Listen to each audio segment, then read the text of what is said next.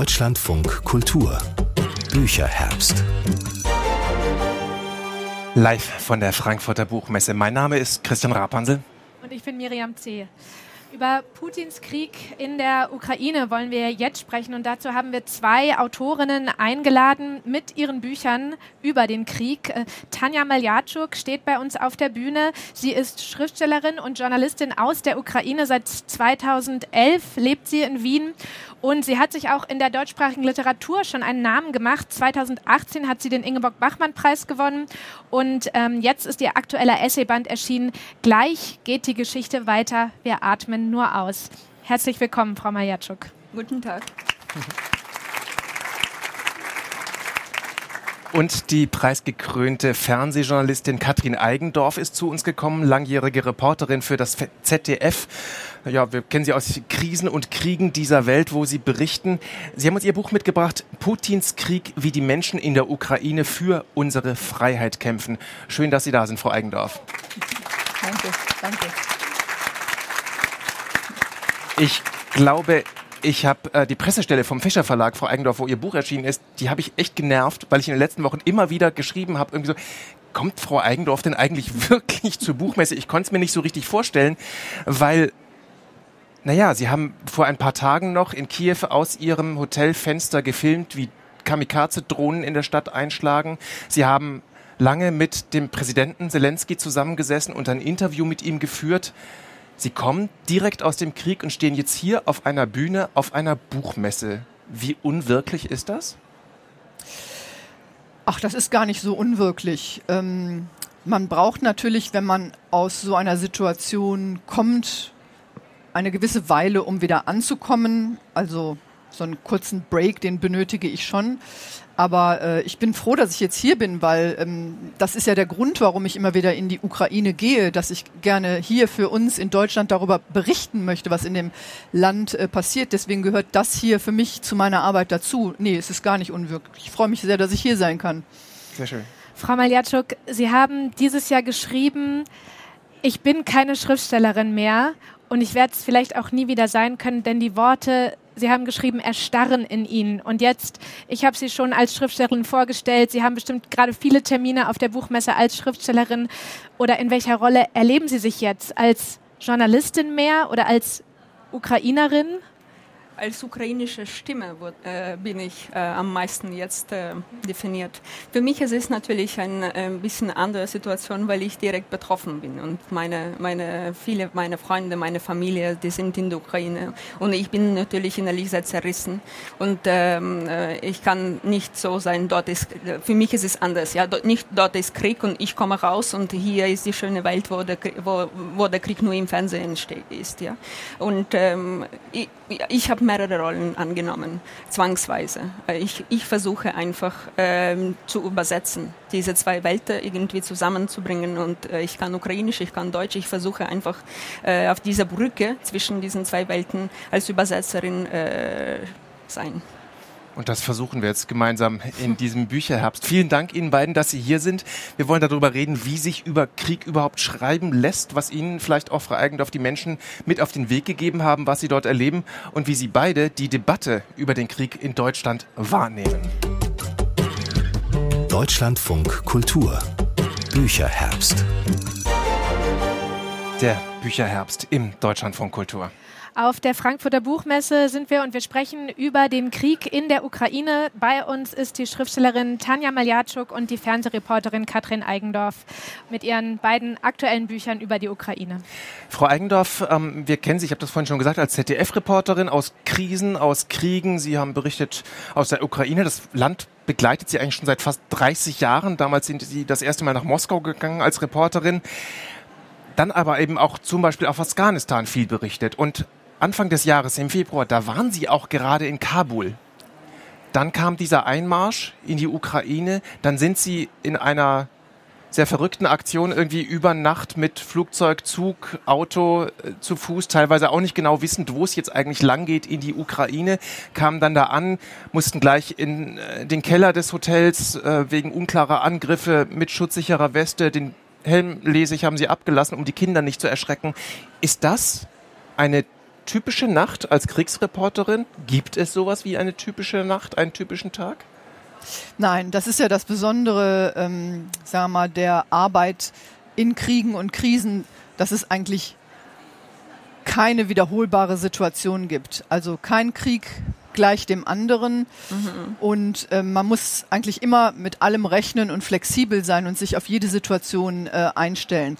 Weil es ja auch tatsächlich um Leben und Tod geht im Zweifelsfall. Wie, wie stimmen Sie sich da im Team ab? Das ist ja vielleicht auch unterschiedlich. Die einen sagen, da gehen wir mal besser weiter, da kommt noch eine spannende, wichtige Geschichte, die wir berichten müssen. Und die anderen sagen vielleicht, hm, wir wissen nicht, ob wir da wieder rauskommen. Ja, also es, es gilt immer äh, die Devise, der Ängstlichste hat das Wort. Also wenn jemand sagt, ich möchte das nicht und der Rest des Teams sagt, wir möchten das, dann machen wir es nicht, mhm. weil ähm, das ganze Team muss hinter einer Sache stehen. Ich arbeite allerdings mit Kollegen, mit denen ich schon über so viele Jahre äh, zusammen überall in der Welt unterwegs sind, dass wir da gar nicht großartig drüber debattieren müssen. Es ist klar, wir sind ein eingespieltes Team bestimmte Situationen, die passieren dann. Also was Sie erwähnten, äh, Montag war ja dieser Drohnenangriff aus, auf Kiew. Wir haben dann kurz überlegt, was machen wir? Gehen wir in den Schutzkeller? Äh, drehen wir das? Machen wir eine, eine, eine Live-Schalte dazu? Und es war klar, wir drehen das. Wir gehen jetzt nicht in den Schutzkeller. Das ist absehbar, das Risiko, was wir hier tragen. Das tragen wir als Team, machen wir. Also von daher, ja, wie viel Hoheit haben Sie da vor Ort? Äh, denn als Sie angekommen sind, haben Sie ja erstmal eine ganze Weile nicht direkt aus Kiew berichtet, weil das ZDF entschieden hatte, Sie sollen nicht hin. Im Buch lese ich, Sie fanden das eigentlich die falsche Entscheidung. Ja, also ich habe natürlich als Reporterin nicht die Hoheit, äh, darüber zu entscheiden, wo wir hingehen. Ich arbeite ja für einen Sender und äh, diese Entscheidung trifft die Zentrale immer in Absprache mit uns Reportern äh, aus der Sicht des ZDFs, aus der Sicht der Chefredaktion, war das Risiko zu groß. Deswegen mhm. hat man dagegen entschieden. Ja, ein Reporter vor Ort sieht die Dinge natürlich anders. Ähm, mhm. Deswegen, ich war mit der Entscheidung nicht glücklich, aber letztendlich, ja, ja, muss ich damit leben. Und das Team soll ja auch gut und heil da wieder rauskommen. Und das wird auch sehr deutlich, wie eng die Menschen in diesem Team dann auch zusammenwachsen. Dass zum Beispiel auch ein Fahrer, mit dem sie am Anfang unterwegs waren, der hatte sogar zunächst seine Familie dabei, weil die auch nicht mehr sicher gewesen wäre.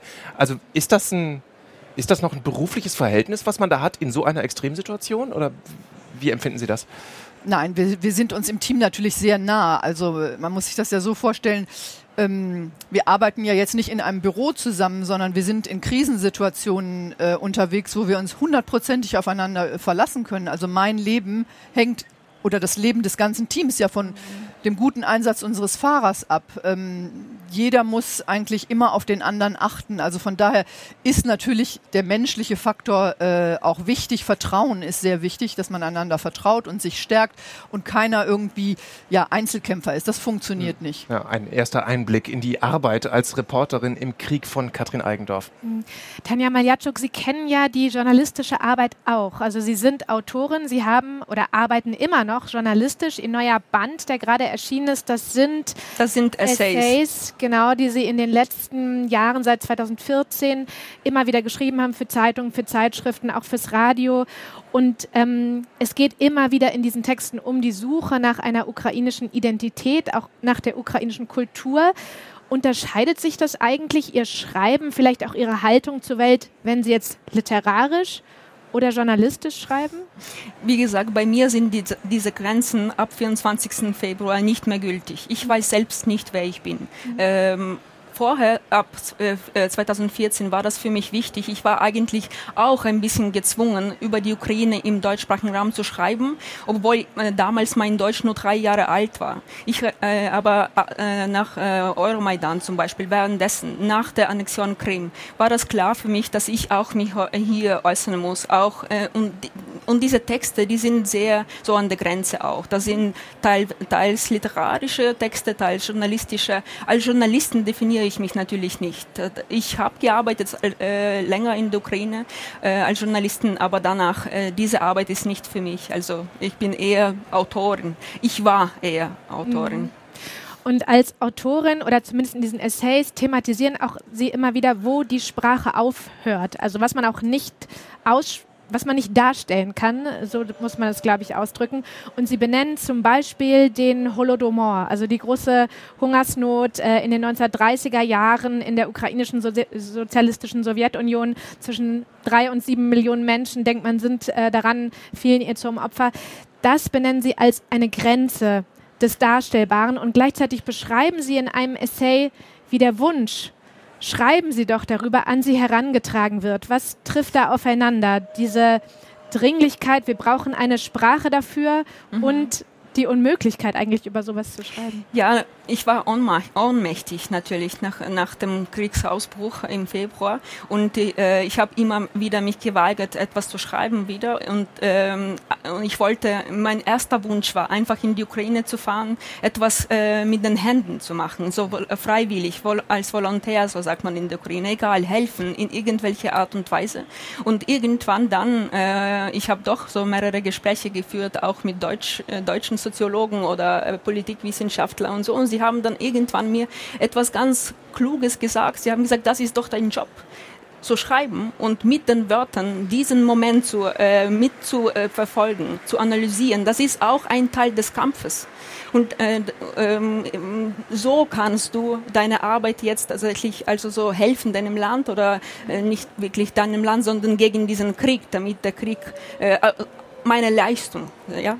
Und dann habe ich irgendwann gedacht, okay, das ist meine Front, das ist mein Stück Arbeit und ich habe ab dann angefangen, langsam auch zu schreiben, obwohl auch also komische Texte kommen daraus, das muss ich schon sagen, ähm, weil es ist, ich habe nachdem ich in, in Bucha, also die Nachrichten von Bucha und Irpin ähm, bekommen habe, es war so eine Woche der totalen Ohnmacht und Trauer und äh, Wut und alles Mögliche und dann in der Zeit habe ich einen Text geschrieben, wo ich ein Märchen erfinden. Also ich, ich habe ein Märchen geschrieben, weil ich mir vorgestellt habe, wie man den Kindern all das erzählen soll. Hm. Ja, all die Kinder bleiben ja da, sie fragen. Sie, sie haben Fragen, wie kannst du all diese Schrecken des Krieges, diese Verbrechen äh, den Kindern so erklären, dass sie und sie beruhigen? Und das, dann habe ich eben in der Zeit ein Märchen geschrieben. Mhm. Was Sie in dem Band auch immer wieder machen in den Essays, ist von Ihrer eigenen Familie auszugehen auch immer wieder ist es die eigene Großmutter. Und Sie haben eine Stelle mitgebracht aus einem von Ihren Essays. Würden Sie die für uns lesen? Da kommt auch ähm, die Großmutter vor, der Holodomor wird thematisiert und das ist ein Abschnitt, er heißt Schmecken. Bitte schön, Tanja Majatsch. Ähm, ich habe über meine Großmutter tatsächlich schon in all meinen Büchern geschrieben. Ich glaube, das ist die Hauptfigur aller meiner Literatur bis jetzt. Und dieser Text tatsächlich, ähm, das habe ich von ihr über sie auch geschrieben. Schmecken 2020. Ich musste immer alles aufessen, sonst hat es geheißen, ich sei nicht brav. Um die aufwendigen ukrainischen Gerichte vorzubereiten, verschwenden ukrainische Frauen einen Großteil ihres Lebens. Sie haben also gute Gründe, beleidigt zu sein, wenn man keinen Hunger hat. Das Essen und die Liebe wachsen hier zusammen und oft bewahrt nicht das Schlafzimmer die Geheimnisse der Leidenschaft, sondern die Küche. Ich habe Kakao und Extrawurst begehrt und meine Großmutter, als sie sich aus irgendeinem Anlass ärgerte, sagte, noch weißt du nicht, wie Gänsefuß schmeckt. Das sagte sie mit solchem Bedauern, als wäre sie überzeugt, dass der Geschmack von Gänsefuß mich zu einem besseren Menschen machen würde. Als Kind hatte sie den Holodomor überlebt, eine von Stalin künstlich herbeigefügte Hungersnot, der mehr als drei Millionen Menschen zum Opfer fielen. Meine Großmutter hat ihre Familie verloren und ist als Waisenkind aufgewachsen. Um zu überleben, hat sie seltsame Sachen gegessen und erzählt, dass die Bäume im Mai 1933 nackt wie im Winter gestanden seien. Kinder sind gestorben, weil sie zu viel Gras, Baumknospen und Linderblätter gegessen haben. Von den Blähungen hätten sie unnatürliche riesige Bäuche und Köpfe bekommen. Meine Großmutter hat Pilze im Wald gesucht und geschworen, als es noch kalt war, einen seltenen Pilz gefunden zu haben, der Judasohr heißt und einem menschlichen Ohr sehr ähnlich sieht. Der Wald war voll von diesen Pilzen, sagte sie. Der Wald wollte genau hinhören, was gerade geschah. Und es geschah eine unglaubliche Stille allerorts, weil alles, was singen, krähen, miauen oder bellen konnte, längst gegessen worden war. Gott versteckte sich auch und zu Recht, sagte meine Großmutter. Seitdem habe sie ihn nicht mehr gesehen. Dankeschön, Danke. Tanja Maljatschuk. Ein Ausschnitt aus ihrem Essayband. Gleich geht die Geschichte weiter. Wir atmen nur aus. Und Frau Maljatschuk, Sie haben schon gesagt, ähm, die Ukraine, die ukrainische Identität, auch Traumata, die sich weiter vererben, das ist auch ein großes Thema von den literarischen Texten, die Sie schreiben. Also wenn Sie noch eine Romanempfehlung mitnehmen wollen von Tanja Maljatschuk, Der Blauwall der Erinnerung heißt Ihr letztes Buch. Sie Aber sehen Sie, das ist immer so, die Geschichte der Ukraine, es ist kurze Blütezeit und nachher kommt eine extreme, unglaubliche Tragödie und vernichtet alles, was, was aufgewachsen war. Und jetzt befinden wir wieder in einer solchen Katastrophe. Mhm. Sie beschreiben es einmal ja so ähm, an persönlichen Schicksalen, zum Beispiel auch in Ihrem Roman oder jetzt in dem Textauszug. Sie sagen aber auch über die ganze Ukraine, sie leide unter einer Persönlichkeitsstörung namens Borderline. Was meinen Sie damit? Ja, ich habe das in 2020 geschrieben in einem Essay tatsächlich, ähm, weil äh, in der Ukraine natürlich ist das sehr oft entweder schwarz oder weiß. Also in unserer äh, Öffentlichkeit also seit 2014 führen wir extreme Diskussionen äh, und die äh, Ukrainer sind sehr äh, streitsüchtig manchmal. Sie wollen wirklich alles zu Tode diskutieren und auch äh, wählen sie einen Präsidenten nur, um ihn nachher zu hassen.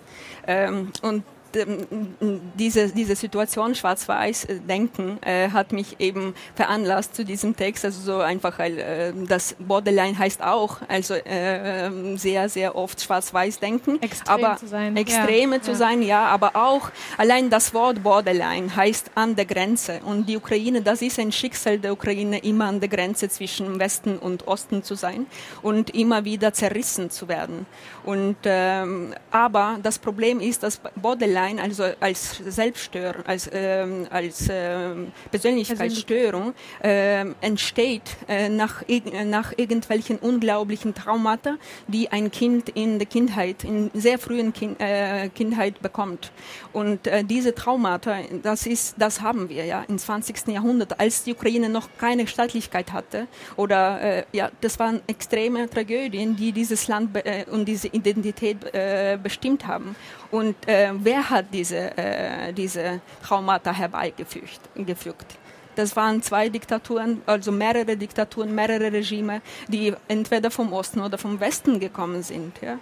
Und daher dachte ich mir, Borderline-Störung kann man heilen, wenn, indem man einfach diese, dieses Kind wieder liebt und zeigt einfach, wie man normal sein kann. Also ohne Westen kann die Ukraine ja sowieso äh, jetzt äh, nicht. Äh, nur der Westen muss äh, helfen. Alleine kann diese, dieses Land jetzt nicht äh, dem so großen Macht äh, widerstehen. Ja. Das finde ich Was- einen super interessanten Gedanken, der mir übrigens auch schon mal gekommen ist. Deswegen äh, spannend, dass Sie, dass, dass, dass Sie den auch formulieren. Wir erleben ja oft in diesen Krisensituationen, das erste Mal ist mir das klar geworden äh, in Palästina, dass wirklich kollektiv äh, eine Gesellschaft ja, Opfer eines Traumas ist und wirklich in einer gewissen Art und Weise auch ja, nach pathologischen Mustern handelt. Ähm, deswegen, ich finde, Sie haben das für die Ukraine äh, super beschrieben. Wie würden Sie denn Russlands Krankheit beschreiben? Das ist eine offensichtliche narzisstische Störung. Ähm, ich glaube, das ist aber nicht, dass ich selbst das gesagt habe. Ich glaube sogar, dass Timothy Snyder, der Historiker, den ich sehr schätze, äh, hat äh, mehrmals äh, dieses Regime jetzt als politisch, politische, kollektive narzisstische Störung bezeichnet. Wenn man so extrem in diese Egomanie kommt, also und in extreme Entwerten aller anderen, den Westen, der Ukrainer und, Und Mangel an Empathie, ne? Das ist auf jeden Fall, ja. Diese fast schon psychologische Zerrissenheit der Nation, die Sie da gerade beschrieben haben, die taucht auch bei Ihnen, Frau Eigendorf, in Ihrem Buch auf, weil Sie, wenn Sie durch das Land reisen, natürlich viele sehr unterschiedliche Menschen kennenlernen, die teilweise auch kulturell Russland sehr eng verbunden sind, teilweise ja auch schlicht Russen sind. Eine Tatjana habe ich mir gemerkt, die lebt in Kiew, ist aber in Russland geboren und die haben Sie gefragt, was macht das denn mit dir, dass deine Landsleute diesen Krieg gerade führen? Was hat die geantwortet? Ja, sie hat mir geantwortet, ähm, dass mit Beginn des Krieges sie eigentlich ihre Identität als Russin abgelegt hat. Sie hat gesagt, im Prinzip bin ich jetzt gezwungen, eine Entscheidung zu treffen, weil dies, was wir hier erleben, ist ein Vernichtungskrieg gegen ein Land, seine Kultur und seine Bevölkerung. Und da kann ich mich nur auf eine Seite stellen. Und sie sagte mir selber, dass sie gar nicht mehr Russisch sprechen würde, sondern nur noch Ukrainisch. Das ist natürlich eine ganz, ganz bitterböse Entwicklung, dass Menschen in der Ukraine, und es gibt ja auch Ukrainer, die in russisch, äh, russischsprachigen Familien aufgewachsen sind, Präsident Zelensky ist ein Beispiel dafür, dass sie im Prinzip ihrer Identität beraubt werden. Also dass diese russische Identität von von Russland praktisch absorbiert wird als Kriegsmittel. Und das ist eine ganz gefährliche Entwicklung, die auch zu sehr, sehr äh, großen Diskussionen, und die, die Ukrainer sind sehr diskussionsfreudig, in der Ukraine führt. Ja, Sie beschreiben Szenen, wenn Sie im Osten des Landes sind oder zum Beispiel in Odessa am Strand, wo sonst früher die Touristen lagen auf Laken und jetzt alte Damen den Strandsand, auf dem sonst die Touristen lagen, in Säcke abfüllen, um damit irgendwie Gebäude schützen zu können. Das sind ja durchaus Menschen, die, egal ob sie Russen sind oder nicht, trotzdem vielleicht sehr russisch denken, russisches Fernsehen geguckt haben, russische Kultur sehr, sehr gelebt haben. Das sind die, die Putin vorgibt, befreien zu wollen. Haben Sie auch tatsächlich Einzelne vielleicht gefunden, die das so gesehen haben, die sich tatsächlich befreit fühlen? Ähm, das habe ich 2014 erlebt. Zu Beginn des Krieges hat es im Osten der Ukraine Menschen gegeben, die ähm, sich gegen die Regierung in Kiew gestellt haben. Aber ich glaube, wir müssen, wir dürfen nicht den Irrtum begehen zu glauben. Das sei immer noch so? Nee, also nee. erstens mal, das, was wir als Separatistenbewegung betrachten, ja, oder als sogenannte Abspaltung, diese Menschen wollen nicht nach Russland, mhm. sondern sie wollen sehen die alte Sowjetunion. Das sind Menschen, die identifizieren sich mit der alten Sowjetunion und wollen deswegen keinen Bruch mit Russland. Das ist natürlich im Westen der Ukraine, der immer viel mehr nach Europa und nach Polen orientiert war, ganz anders. Mittlerweile ist es aber so, dass natürlich die Menschen jetzt sehen, was wirklich passiert. 2014 hatte Russland, hatte das Regime von Putin über extreme Desinformationskampagnen, auch in den sozialen Medien, ähm, die Oberhand, was das Narrativ anging, warum dieser Krieg geführt wird. Diese Oberhand hat die Ukraine den Russen genommen, weil wir sehen jetzt, es ist der bestdokumentierteste Krieg der Geschichte. So viele Ukrainer posten ihre Erlebnisse auf den sozialen Medien. Ja, die ganze Regierung kommuniziert. Wir haben so viele Informationen und ich sage mal, Authentizität und Wahrheit schlägt, das erleben wir in diesem Moment, Desinformation. Und deswegen ich, seh, ich habe äh, ehrlich gestanden, ich rede natürlich nicht mit jedem und ich bin auch kein Meinungsforschungsinstitut, aber ich sehe nicht, dass es äh, in der Ukraine noch Menschen gibt, die mit diesem Russland ähm, eine Gemeinsamkeit sehen. Wahrheit und Lüge im Krieg, das ist unser nächstes Thema, ne? Darüber ja, sprechen wir gleich weiter. Deutschlandfunk Kultur Bücherherbst. Sie hören den Bücherherbst direkt von der Frankfurter Buchmesse. Wir sprechen über den Krieg, über Putins Krieg gegen die Ukraine. Bei uns ist die Schriftstellerin Tanja Maljatschuk mit ihrem aktuellen Essayband Gleich geht die Geschichte weiter. Wir atmen nur aus. Und die ZDF-Reporterin Katrin Eigendorf mit ihrem Buch Putins Krieg, wie die Menschen in der Ukraine für unsere Freiheit kämpfen. Katrin Eigendorf, im Buch, da ist ihr Werkzeug die Sprache, ansonsten im Fernsehen ist ihr Werkzeug das Bild und das ist natürlich mächtig, sehr mächtig, im Krieg ganz besonders, würde ich sagen. Und ja, Sie haben vorhin schon angedeutet, das ist natürlich noch immer eine Frage von, von Lüge, Wahrheit und Propaganda im Krieg. Äh, und ich fand ganz beeindruckend zu lesen, wie sehr das offensichtlich jedem Menschen in der Ukraine bewusst ist. Sie haben eine Szene, die schildern Sie, da sitzen Sie mit einer Frau am Küchentisch für ein Interview, dann kommt der Mann dazu, Sie wollen noch kurz drehen, wie die Frau mit Kind packt, um zu fliehen. Der sagt so, nee, nee, nee, filmt doch nicht, wie die packen und fliehen, film uns, wie wir kämpfen. Mhm. Das heißt, diese, dieses Gespür für das Bild, ist das in diesem Krieg, der so medial ist, ganz besonders stark ausgeprägt? Das ist ganz sicherlich in diesem Krieg äh, ganz besonders ausgeprägt. Ich glaube nicht nur ähm, alleine, weil die Ukraine eine sehr, ähm, sagen wir, entwickelte Gesellschaft ist, was sagen wir, äh, Affinität zu sozialen Medien und so angeht, sondern ich glaube, das ist einfach auch der Zeit geschuldet, in der wir leben. Also ähm, mittlerweile werden Kriege eben auch nicht nur mit Waffen ausgetragen, sondern Information ist zur Waffe geworden. Das haben wir ja schon 2014 erlebt und wir haben gesehen, wie sehr Russland auch mit seinen Desinformationskampagnen, mit seiner ganzen Propaganda den Krieg in die Mitte der deutschen Gesellschaft getragen hat. Politische Fehlentscheidungen, die wir hier getroffen haben, ähm, haben wir ja nicht getroffen, weil wir militärisch unter Druck standen, sondern weil diese Desinformationskampagnen Erfolg hatten, die Narrative, die die Russen ja, in die Mitte der Gesellschaft getragen haben. Und natürlich wissen die Ukrainer darum. Und ich denke, die Tatsache, dass der Westen, dass auch wir Deutschen jetzt verstanden haben, worum es in der Ukraine geht und dass wir zumindest Teile der Gesellschaft an ihrer Seite stehen, hat natürlich auch etwas mit den Geschichten zu tun mhm. und mit den Bildern, und die wir mit den Bildern, die Sie genau. auch, auch, Sie uns äh, nach ja. Deutschland ins Fernsehen gebracht haben und das bringt Sie ja, lese ich auch immer wieder durchaus an ihre Grenze dessen, was man als Mensch schlicht ertragen kann. Es gibt einen Moment, da werden sie vom Medienberater des Innenministeriums, der führt dann gezielt Journalisten in einen Kiefernhain, in eine Sandgrube. Da liegen vier getötete Menschen, notdürftig verscharrt. Eine sehr unwürdige Situation, sagen sie. Äh, und schreiben auch, ich, das hat mich eigentlich fast überfordert. Wie filmt man das? Wie, wie, wie, wie gehen Sie dann damit um? Sie wissen, das ist jetzt wichtig, dass die Welt das erfährt. Und Sie wollen es trotzdem mit Würde machen. Wie kriegen Sie das hin? Na, ich glaube, man muss schon so ein grundsätzliches Werteraster mitnehmen in solche Situationen, weil ähm, ich wusste ja nicht, was mich da erwartet. Und man entscheidet doch dann relativ spontan auch aus dem Bauch heraus. Und ich, ich, ich hatte direkt das Gefühl, nein, das ist nicht richtig. Also das ist nicht richtig, dass jetzt wir unsere Kamera auf diese Menschen halten. So sehr ich von der ukrainischen Seite verstehe, dass sie das natürlich zeigen wollen und uns am besten direkt ins Gesicht drängen möchten, weil sie agieren aus der Situation der Hilflosigkeit und ich habe das immer so ein bisschen so als Panik-PR bezeichnet, äh, was, äh, was der Berater des Innenministers da macht. Aber nichtsdestotrotz, wir sind ja die Filter. Und ich habe mich entschieden, diese Bilder nicht zu zeigen.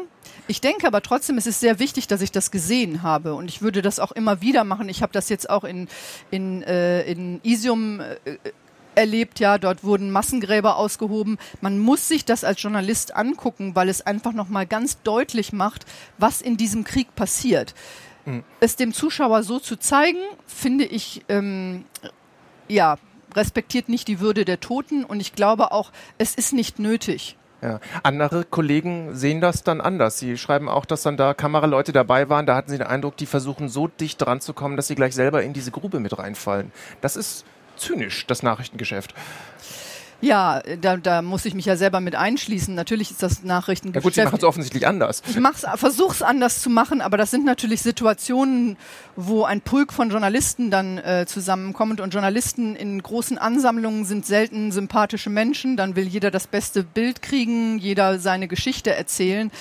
Also da würde ich mich jetzt nicht ausnehmen. Das sind einfach manchmal Situationen, ja, die sind nicht gut, aber man muss damit umgehen.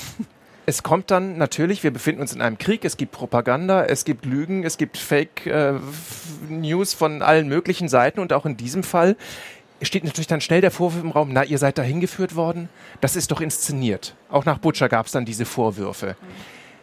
Wie gehen Sie damit um? Denn ohne jetzt unterstellen zu wollen, dass das inszeniert ist, haben Sie ja tatsächlich wenig Möglichkeiten vor Ort zu überprüfen, ob das real ist, was Sie da an Toten sehen, an Opfern sehen, was Sie erzählt bekommen. Wie überprüfen Sie, wenn Sie mit Menschen reden, die völlig traumatisiert vor ihrem zerstörten Haus sitzen?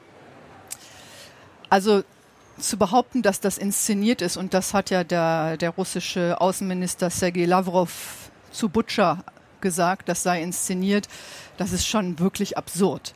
Mhm. Also, dass eine Regierung es schaffen kann, in zwei Tagen die sich das russische Militär gerade zurückgezogen hat, praktisch ein Szenario aufzubauen, ähm, wie wir es in Butcher erlebt haben. Also das schafft nicht mal ein Steven Spielberg. Das ist ein Land, das ist im Krieg. Das ist überhaupt nicht möglich, das in der Form zu inszenieren.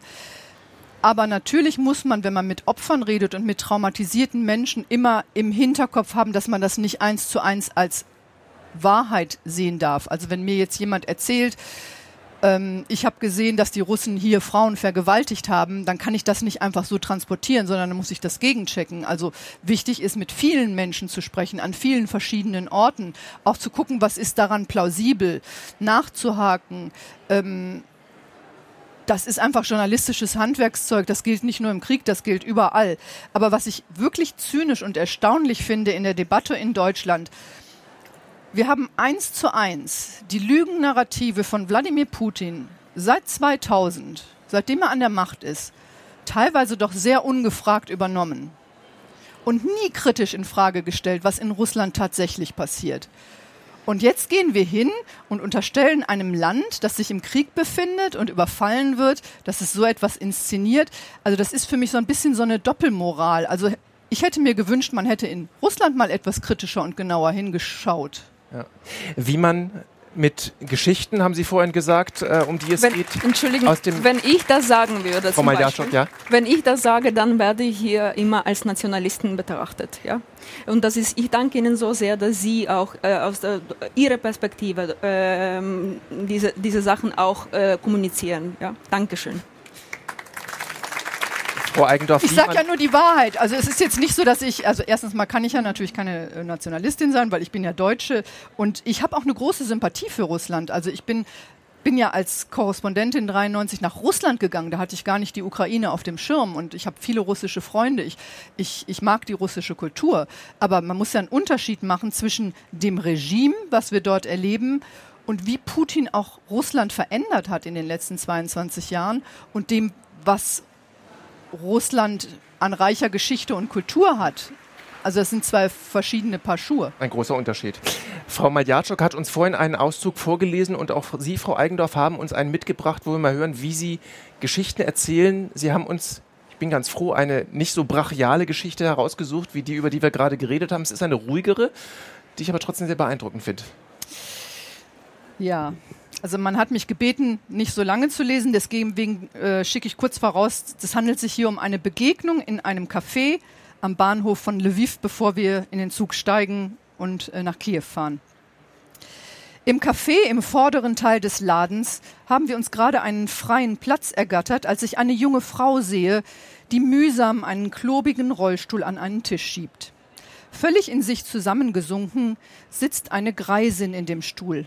Sie droht aus dem Sitz, der viel zu groß für sie ist, herauszurutschen. Ihr Oberkörper ist nach vorne geklappt, als könne ihre Wirbelsäule sie nicht mehr halten.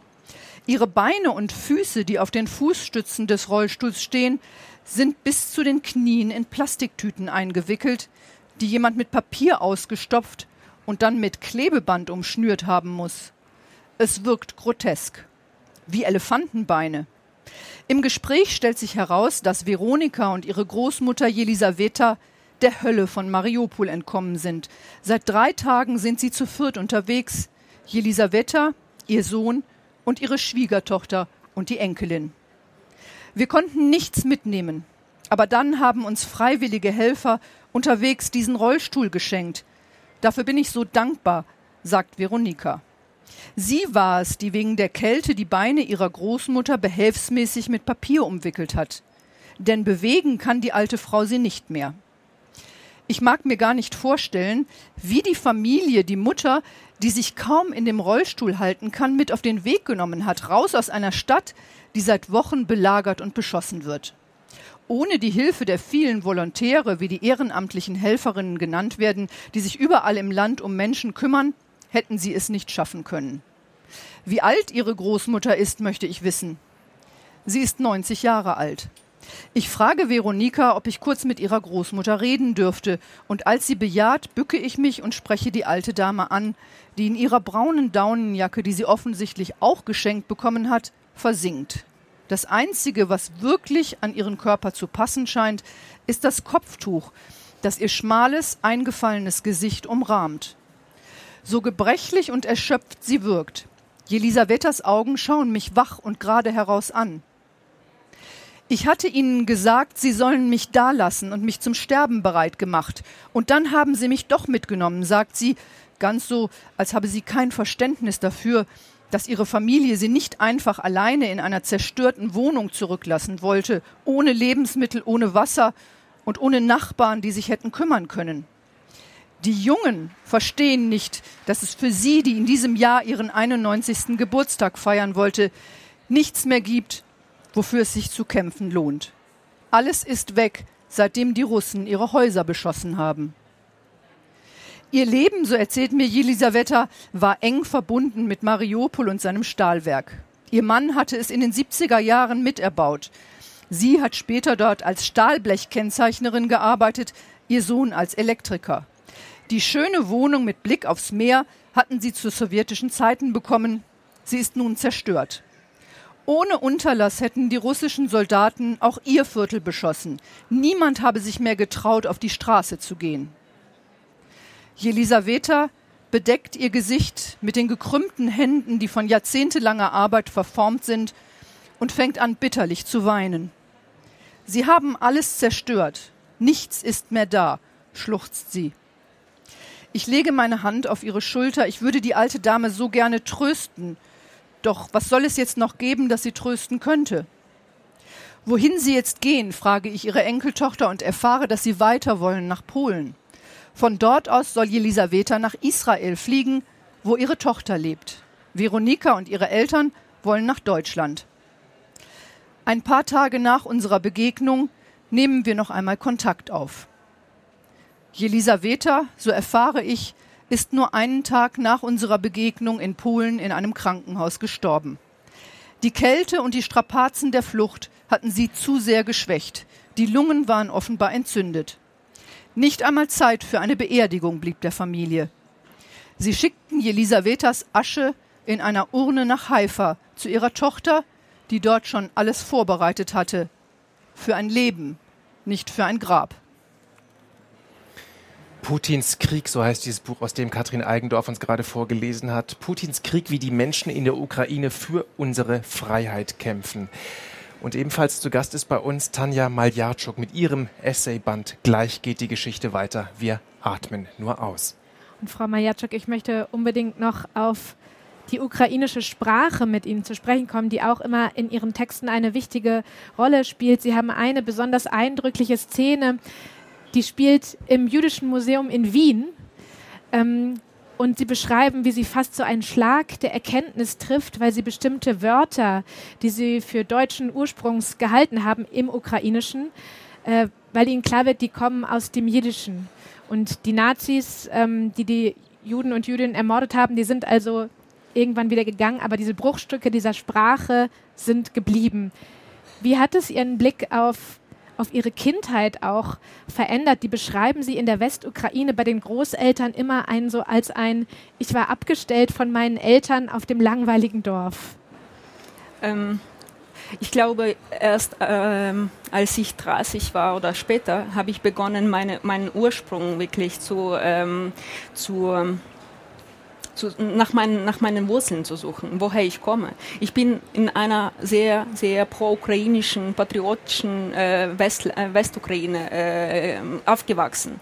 Und erst später erfahre ich zum Beispiel, dass, dass das Dorf, wo, wo, ich sehr oft ähm, im, im, Sommer äh, bei meiner Großmutter war, war zu 60 Prozent jiddisch äh, äh, vor dem Zweiten Weltkrieg. Dass die Stadt, wo ich aufgewachsen war, war fast vollkommen jiddisch vor dem Welt, äh, vor dem Zweiten Weltkrieg.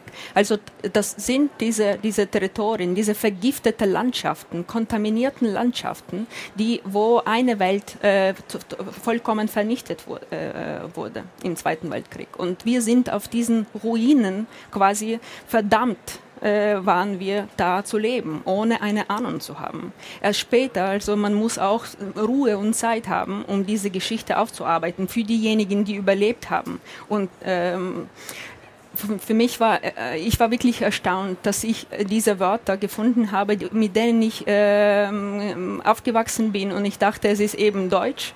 Ja? Und plötzlich kommt, äh, verstehe ich, dass es Jiddisch ist und äh, ein Nationalgericht äh, als, äh, zu Weihnachten kochen alle in der Westukraine äh, Kräplicke. Das ist eine Teigtasche mit Hering gefüllt. Und das Wort Krepleki habe ich auch nie hinterfragt. Und meine Eltern und meine, meine, meine Schwester hält das für ein etwas sehr Ukrainisches, unsere Wurzeln. Woher, also das ist unsere. Und plötzlich verstehe ich, dass das Wort Kreplach bedeutet und das ist eben Teigtasche auf Jiddisch. Mhm. Und ähm, ja, die Welt ist vernichtet worden, aber äh, diese Toten, äh, diese unschuldigen Toten sprechen immer noch äh, durch ihre Wörter. Ähm, sie, ja, sie, sie sind noch zu finden in unserer Sprache. Ja, und die Sprache transportiert das Wissen. Tanja Maljatschuk. Wir sprechen gleich weiter darüber, welche Verantwortung sich aus alledem für Deutschland ergibt, hier im Bücherherbst von Deutschlandfunk Kultur. Deutschlandfunk Kultur Bücherherbst. Sie hören den Bücherherbst hier im Deutschlandfunk Kultur live von der Frankfurter Buchmesse mit zwei Neuerscheinungen über den Krieg in der Ukraine. Ja, wir haben Katrin Eigendorf eingeladen. Sie kennen sie als Fernsehreporterin beim ZDF mit ihrem Buch Putins Krieg, wie die Menschen in der Ukraine für unsere Freiheit kämpfen.